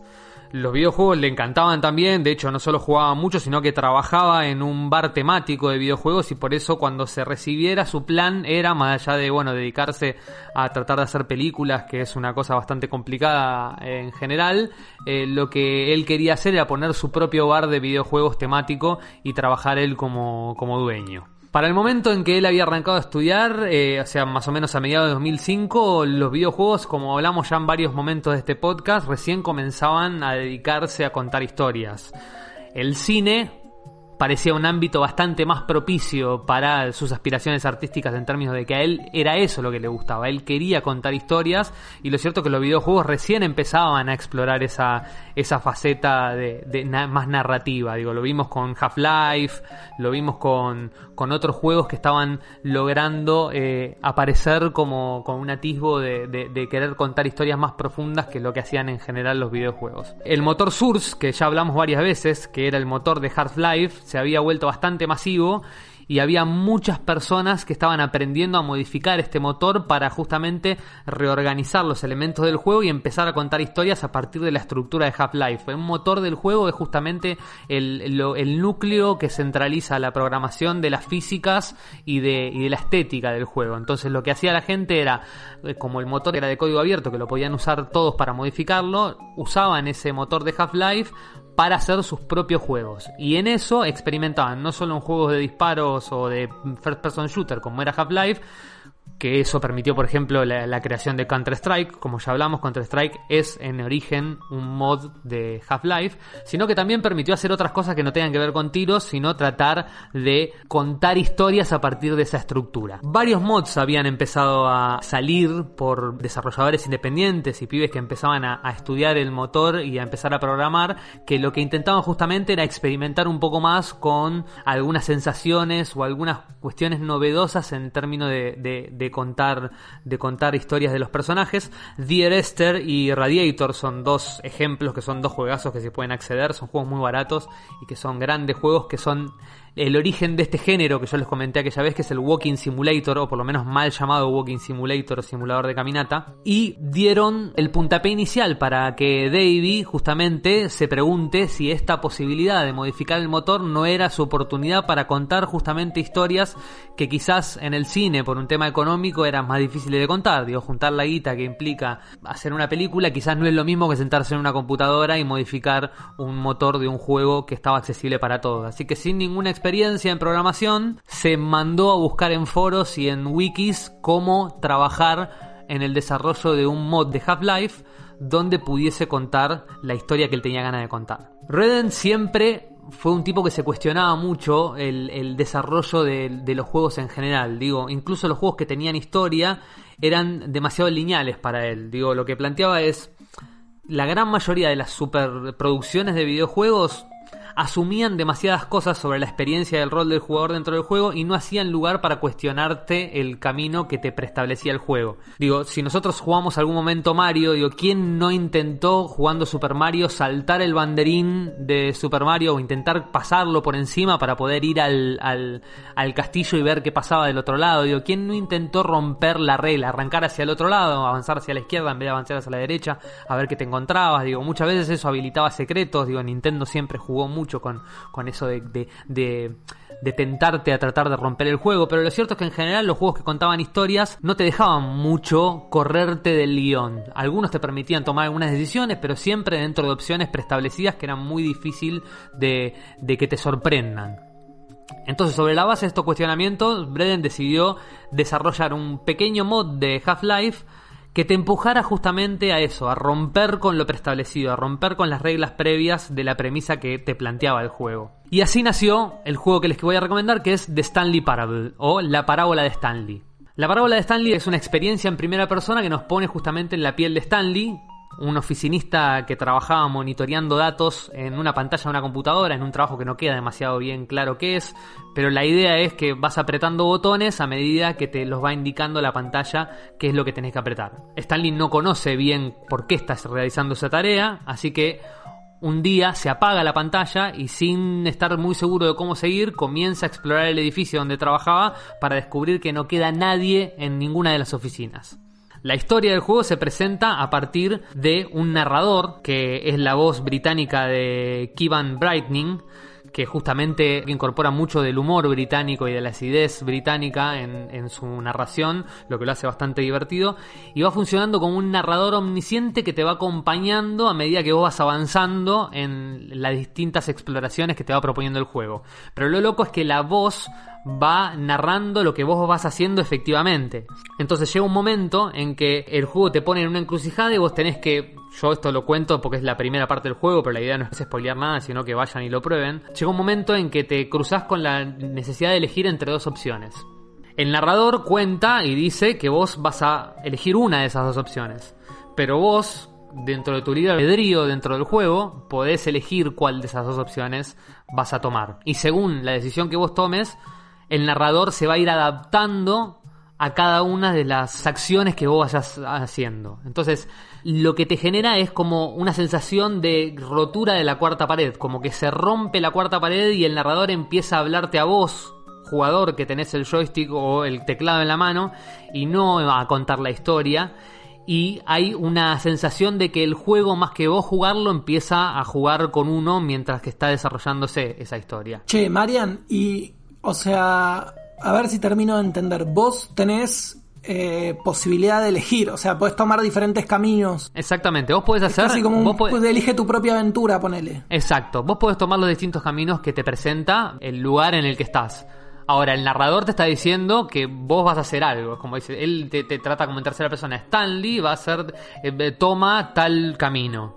¿No? Y vos podés o ir por el camino que te está diciendo el narrador o ir por otro camino. Bien, y ahora, ¿qué, ¿qué nivel de elección tiene eso? Porque viste que generalmente los problemas con esos juegos están un poco en, bueno, tenés decisiones acotadas o la mayoría de las decisiones que tomás siempre te terminan llevando a un mismo lugar o a un lugar parecido. ¿Cómo es acá? Bueno, la idea es justamente es eso, es, es cuestionar eso. Es lo que cuestiona el juego y lo que te muestra todo el tiempo el juego es que finalmente las decisiones son limitadas, digamos, pero es algo que el juego trata de manifestar y hacer explícito. Es como que el juego es muy consciente de sí mismo y de las reglas que impone, pero a su vez te hace jugar con esa sensación de que vos vas participando y siendo interactivo con esas decisiones. Entonces te da un juego entre libertad de decisión y que en realidad después te das dando cuenta que el juego en realidad tenía pensado que era lo que vos podías llegar a hacer y eso se va se va como intercalando en los diálogos o en la narración que el que este muchacho Kevin Brightning va haciendo a medida que vas avanzando. Entonces hay como una eh, eh, rotura, como una, como que rompe la estructura justamente de, esa, de esas opciones preestablecidas y te pone en la necesidad de tratar de cuestionar al narrador a ver si en algún momento lo enganchás en una que no estaba prevista, digamos, ¿no? Es como el juego te incita a hacer eso.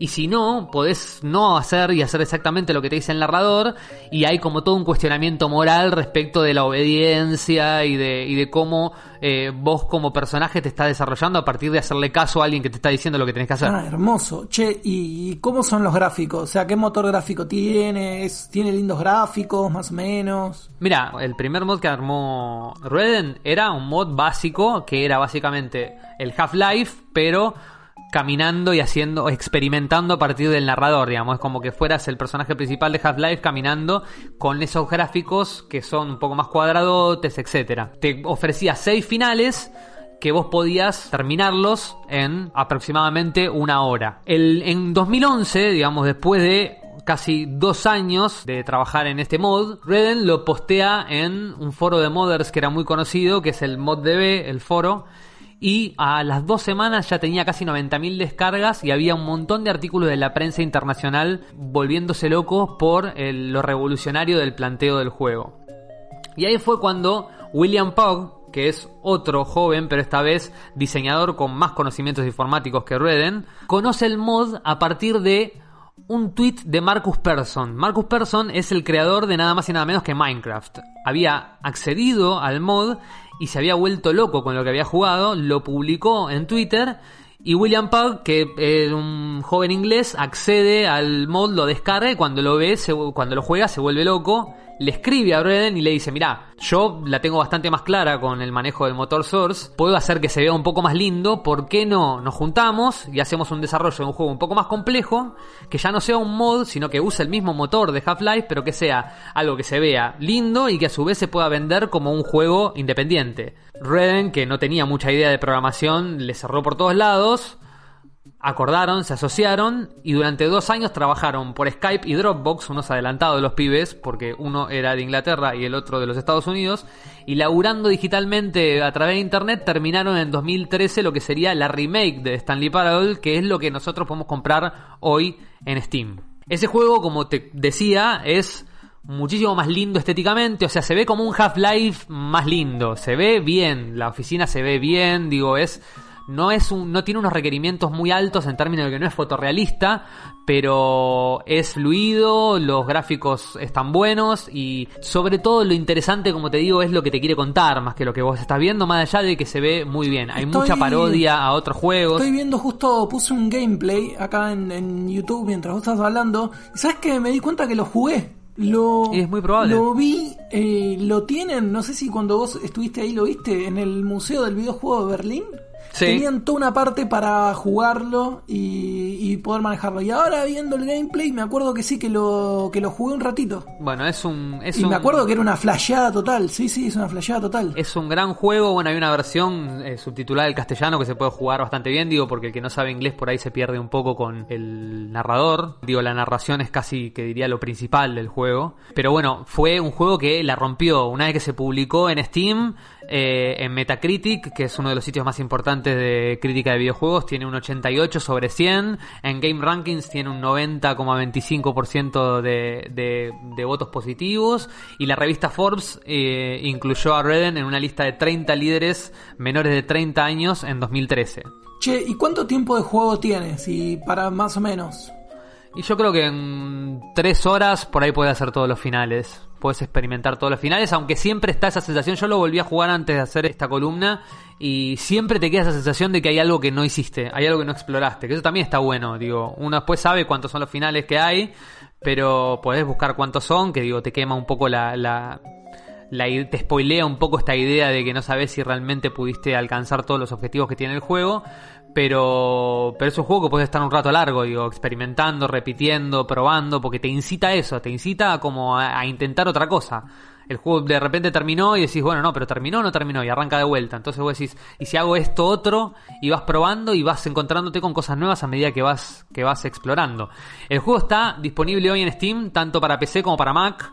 Está a 180 pesos, o sea que es algo que está bastante accesible Muy baratito, sí. y es una enorme Ya. es, es una eno- Ya lo estoy, en este momento estoy abriendo. es una enorme experiencia, pero tiene algo que está bueno, digo, y si por alguna razón no querés desempolvar los 180 mangos, hay disponible una demo gratuita y que explota el mismo concepto. O sea, en vez de usarlo como una crítica a las estructuras de los videojuegos, la demo es una crítica a las estructuras de las demos. Entonces vos Hermoso. accedes a la demo y termina siendo como un minijuego, no una demo, porque en realidad el concepto es otro. El- el- el- lo que está cuestionando es las, las estructuras preestablecidas de lo que son las demostraciones. Entonces, más o menos con eso te vas dando cuenta del concepto que tiene Stanley Parable. A mí realmente es un juego que me voló la peluca en su momento. Es un gran juego de autor, sobre todo. O sea, se nota mucho la, mano de que, que hay que hay alguien pensando en esto atrás. No es que es un grupo de personas, sino que se nota que hay alguien que está detrás y este pibe es un cráneo. Sacó otros juegos después que son muy buenos y mm, Pronto, para el que no está muy acostumbrado al tema PC, eh, hay una, va a salir una versión ultra, que la llaman tipo de Stanley Parable Ultra, no sé bien qué significa, pero que eh, va a salir para las consolas de última generación y que debería lanzarse este año, pero no hay fecha concreta todavía. Así que yo digo, si no quieren gastar los 180 pesos, los invito a probar la demo, que la demo es gratuita, la pueden descargar, la pueden probar, incluso aunque vayan a comprar el, el, juego completo, yo probaría la demo porque es una experiencia previa que está buena y te introduce muy bien al, al concepto que, que plantea, que plantea el juego. La idea es que rompe las estructuras. O sea, si vos te- gustan las cosas que rompen las, con las estructuras, es realmente un infaltable. Es un juego que toma las limitaciones de las narrativas tradicionales de los juegos y las utiliza en una forma como para exponer sus propias falencias. Para mí es como el adaptation de Kaufman, pero hecho un videojuego. Así que no se lo pierdan. Marian, eh, más allá de que me estás dejando con una manija impresionante porque tu descripción además es muy apasionada, con lo cual se nota que realmente te gustó y te tocó fibras. En el rinconcito de, Mac quiero avisarle a los que hayan actualizado, los que actualizaron a, a 10.5 Catalina no lo pueden correr. Sí, una lástima, Tano, la verdad, una lástima. Si tenés alguna otra PC igual con bajitos recursos, te lo va a correr porque realmente es un juego bastante liviano, como te digo, usa el motor de Half-Life. Así que si te corre Half-Life la máquina, este juego lo va a correr con muchísima tranquilidad, es bastante ligero y si le bajás podés bajarle podés bajarle los gráficos al mínimo que lo lo interesante lo interesante es lo que te cuenta más que lo visual. Entonces está está está muy bueno. Así que nada, yo creo que hoy tuvimos un episodio increíble eh, rebosante de información y de cosas para hacer esta cuarentena. Por favor, pedile a la gente que se lave las manos, Mariano. Lo voy a hacer, no vaya a ser que se contagien de algo horrible. O sea, estamos en una situación muy crítica, se tienen que higienizar las manos, se tienen que lavar las manos. No digas higienizar. Che, no, nos va a alcanzar, no nos va a alcanzar la cuarentena. higienizar. Cada vez que decís higienizar, no puedo decirla, no puedo describir los pensamientos que pasan por mi mente. no, no, mal. Pero eso es un problema de ustedes. Las recomendaciones del Ministerio de Salud son claras, así que no jodamos. Pero, Lávense las manos. Pero, no, pero Carla no dice higienícense. Claro, yo no lo escuché a Pedro Can diciendo higienícense las manos. ¿No dice lávense las manos? De esa manera libidinosa. Y bueno, pero cuando yo dije lávense las manos, ustedes me lo cuestionaron. Entonces yo cambié higienícense y ahora higienícense es peor. Bueno, no importa. La cosa es que, más allá de que se tienen que lavar las manos, síganos en redes sociales, síganos en arroba neogamers TV, neogamers con Z, síganos en nuestro canal de YouTube, youtube.com barra neogamers TV, síganos los lunes a las 11 en las transmisiones que tenemos con Iti Hermoso, síganos donde puedan. Pareces Cristina en el 2011, estás en todos lados, boludo. Recomiéndenos a sus amigues, porque si hay algo que les estamos dando es información para divertirse de alguna forma en la cuarentena y tienen opciones para todo. Tienen desde YouTube, desde videojuegos, desde series, desde libros. Si se aburren es porque quieren. Les mando un saludo y nos vemos la próxima.